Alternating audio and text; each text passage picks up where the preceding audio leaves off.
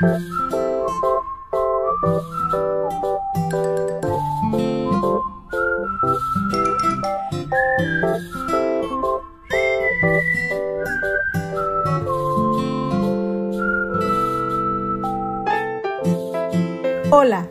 bienvenido y bienvenida a Educaleón.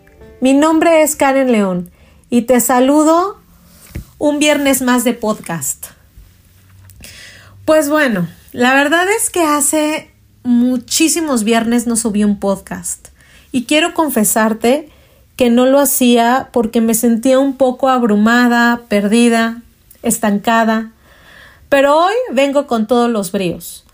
La verdad es que este espacio me encanta y no quiero perderlo. Es un espacio que me conecta a los profes y papás, que me ayuda a dejar un granito de arena para el aprendizaje de los niños. Y este tipo de espacios los podemos escuchar y volver a escuchar para reflexionar y así poder hacer ajustes en nuestra práctica. El día de hoy les traigo un tema que en verdad me fascina. Estoy muy emocionada por este tema porque es un tema que me encanta, que amo, que soy fan y que además algo muy importante es que eh, me apasiona muchísimo porque lo he estudiado, lo he experimentado, lo he vivido y doy cursos de esto. El tema es cómo utilizar la imaginación y creatividad en la lectoescritura.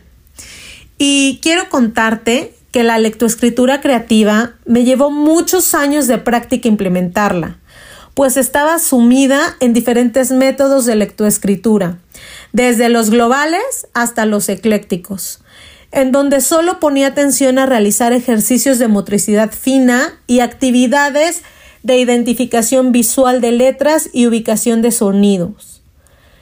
Si tú te sientes identificado con esto, yo creo que este podcast te va a encantar. Y la verdad, si bien me funcionaban, porque la verdad los métodos me funcionaban, no hacían que los niños amaran la lectura y la escritura. Al contrario, algunos niños se hartaban y llegaba un momento en que no les gustaba leer y escribir. Hasta que entendí que debemos respetar los procesos y potencializar habilidades que les ayuden a utilizar el lenguaje escrito en su día a día de forma divertida. Y miren que no me llevó poquito tiempo entenderlo. Fue un largo camino. Además, entendí que la motricidad fina es un proceso totalmente diferente de la lectoescritura, pues va más allá de un movimiento motor. El enfoque de la lectoescritura es utilizarla para comunicar mensajes, emociones, contextos, fantasías, realidades, pero comunicar. Y que la motricidad, al ser un proceso distinto, se complementa y se integra. Pero créanme, me costó años entender eso. Y obviamente mucha práctica.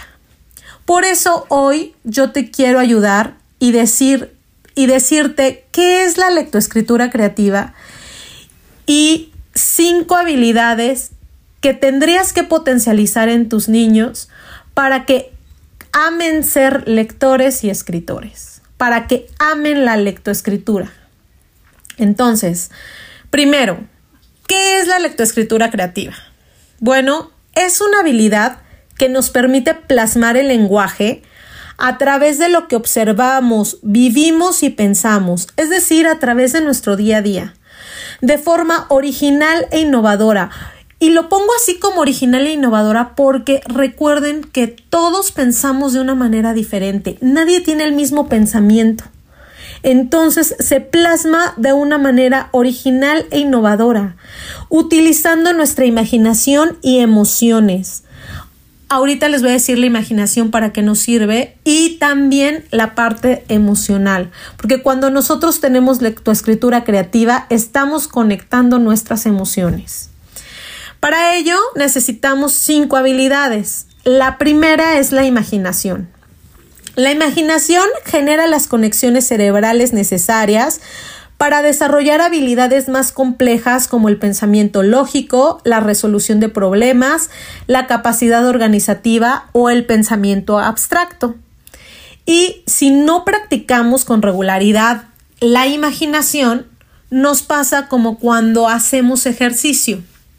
Cuando nosotros hacemos ejercicio, el primer día estamos con los, la super energía y super motivados. Pero el otro día nos duele el músculo, nos duele el cuerpo y ya no queremos hacer ejercicio. Entonces, como nos duele, pues dejamos de hacerlo dos días. Al cuarto día, queremos volver a hacer ejercicio muy motivados y nos sentimos igual que el primero. Eso mismo pasa con la imaginación.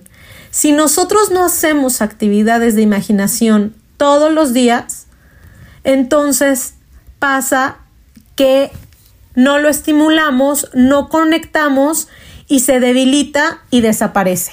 Y lo que no queremos es que desaparezca. Pero ¿qué podemos hacer ante esto? Bueno, pues lo primerito que tienes que hacer para fomentar la imaginación es algo que seguramente todos hacen, pero no lo hacen con disciplina, que es leer historias. Todos los días debemos leer historias a nuestros hijos o a nuestros alumnos. Si nosotros leemos historias, entonces vamos a poder generar en ellos la imaginación. Cuando nosotros leemos historias, podemos ayudar a los niños a crear personajes. Y no solo los personajes que ya se saben y que leyeron en la historia. Vamos a leer un cuento que sea muy reconocido. Vamos a poner el ejemplo de Hansel y Gretel. Si Hansel y Gretel tuvieran un hermano, ¿cómo sería su hermano? ¿Cómo se llamaría? ¿Cómo se vestiría? ¿Qué comería? Y entonces ya estamos creando personajes y están, los niños pueden dibujarlo y también pueden escribir esas características físicas. Y entonces están, están utilizando la descripción de forma oral y de forma escrita. También pueden observar pinturas e imaginar títulos para ellas. Qué importante es que los niños aprendan del arte. Y entonces que puedan ver una pintura de Frida Kahlo, de Van Gogh o de, em, no sé, ahorita se me ocurre Picasso, John Miró, y entonces que puedan imaginar títulos para ellas. O escuchar una melodía como una de Mozart e inventar una letra y entonces escribir la letra de esa melodía. O hacer una obra de arte y plasmar lo que yo imaginé, lo que, lo que a mi cabeza vino. Entonces, vamos a hacer nuestra propia obra de arte y entonces vamos a escribir lo que está sucediendo en nuestra propia obra de arte. Y todos me pueden decir, pero ¿Qué tiene que ver eso con la lectoescritura? Todo. La lectoescritura creativa trata precisamente de esa originalidad e innovación. Van a innovar porque van a hacer una nueva pintura. Nadie más va a hacer la misma la, la pintura que yo voy a crear. Nadie más va a ponerle la letra a esa melodía igual que yo. Entonces ahí estamos utilizando cosas que existen en nuestro mundo pero que le estamos complementando la imaginación. Ahora, la siguiente habilidad es la creatividad, que va muy de la mano. La creatividad es indispensable en todas las áreas, llámese profesional, escolar, personal, emocional, social, en todas las áreas hace que en lugar de frustrarnos ante los errores, los percibamos como un modo de aprender y mejorar a la hora de enfrentarnos al siguiente problema. Y esto es indispensable. Los niños pueden resolver problemas a través de la creatividad y, ojo, pueden ver el error como un aliado y no como algo vergonzoso. Cuando nosotros trabajamos la creatividad con ellos, ellos saben que se pueden equivocar y que entonces tienen la capacidad de resolver. ¿Cómo lo ayudo? Poniéndole dilemas. ¿Qué hago si, por ejemplo, ponerle una imagen de un niño que se le acabó el agua bañándose? ¿Qué hago si me quedo sin agua para bañar? ¿Cómo lo resuelvo? ¿Qué haría? ¿Qué hago si me quedo sin conexión de internet para la clase? Cosas que ellos hayan vivido. Y entonces traigo su realidad a la lectoescritura creativa. Otra puede ser diciéndole, ¿cómo resuelvo esto? ¿Cómo resuelvo el que tengo frío pero no traje chamarra? Y entonces el niño tiene que dar una solución a ese conflicto. O ¿cómo armo este juguete si no tengo instructivo? Y a lo mejor darle al niño el juguete para que lo pueda armar y entonces que él haga su propio instructivo y que él escriba su propio instructivo. O en la lectura, ¿qué dirá esta noticia?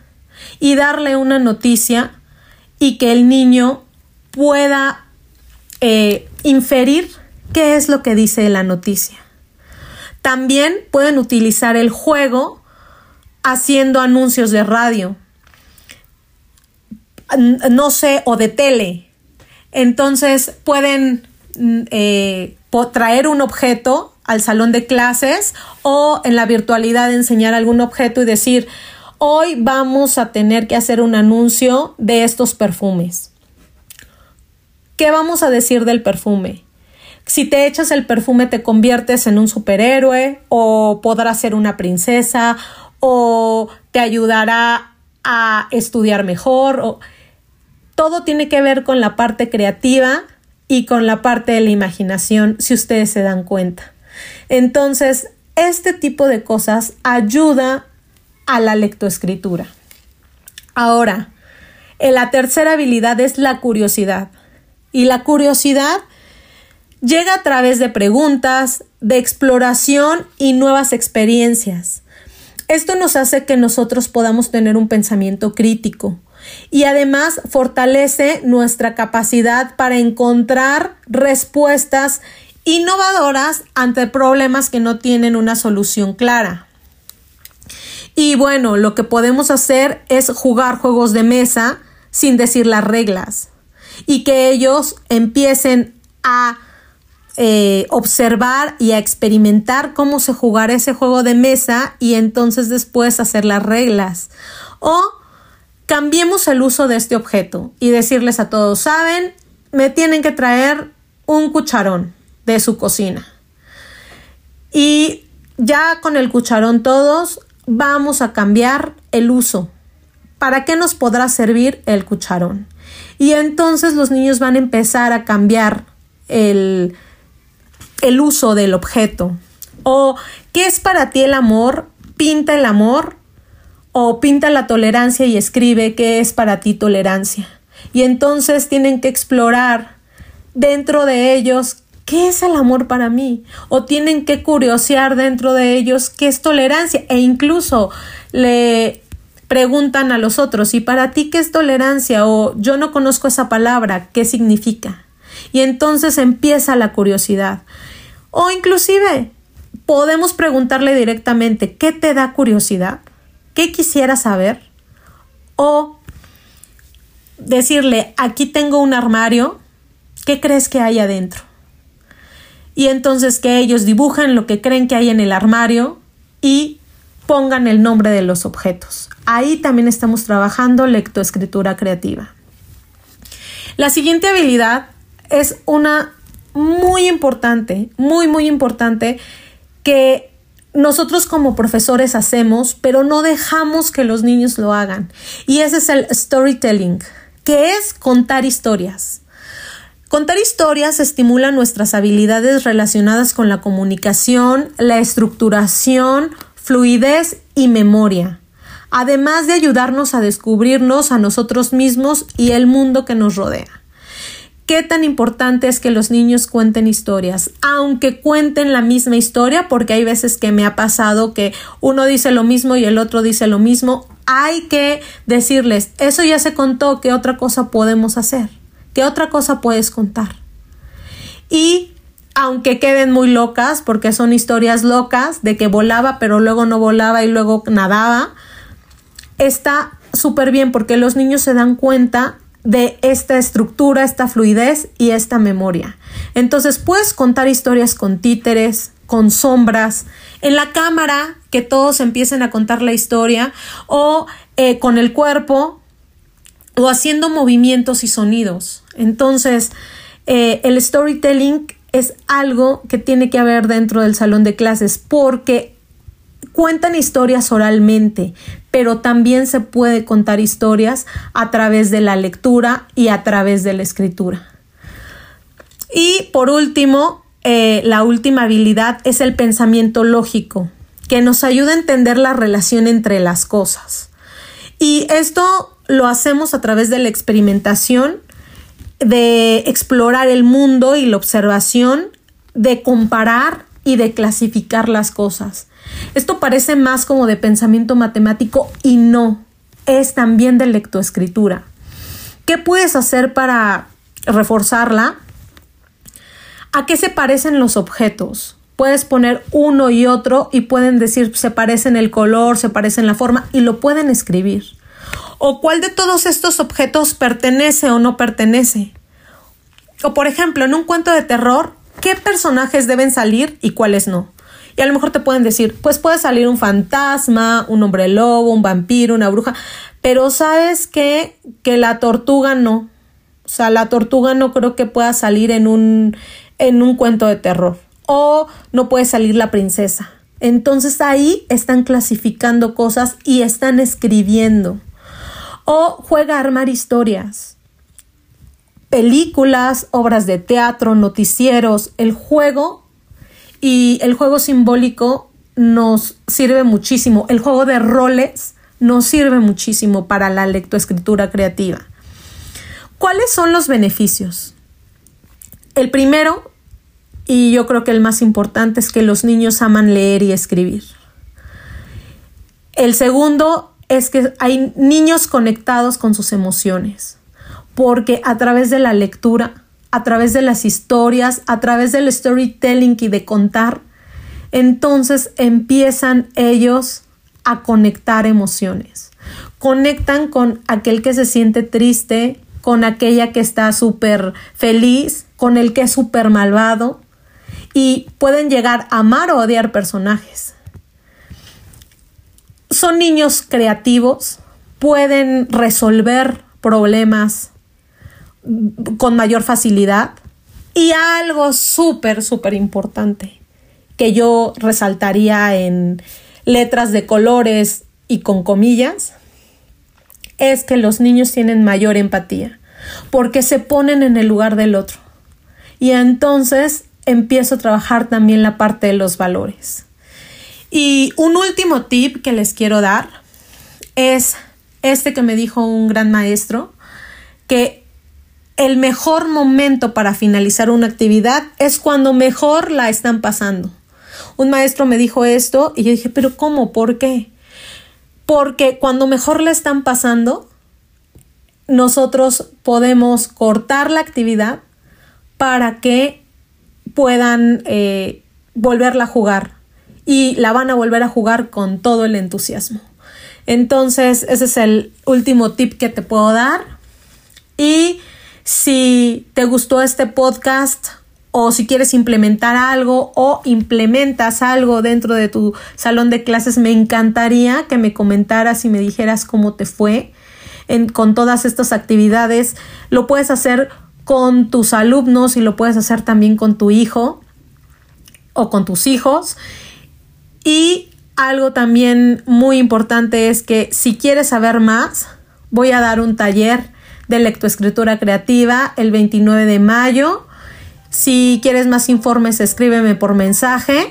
Y por último, recuerda que en Educaleón juntos podemos inspirar.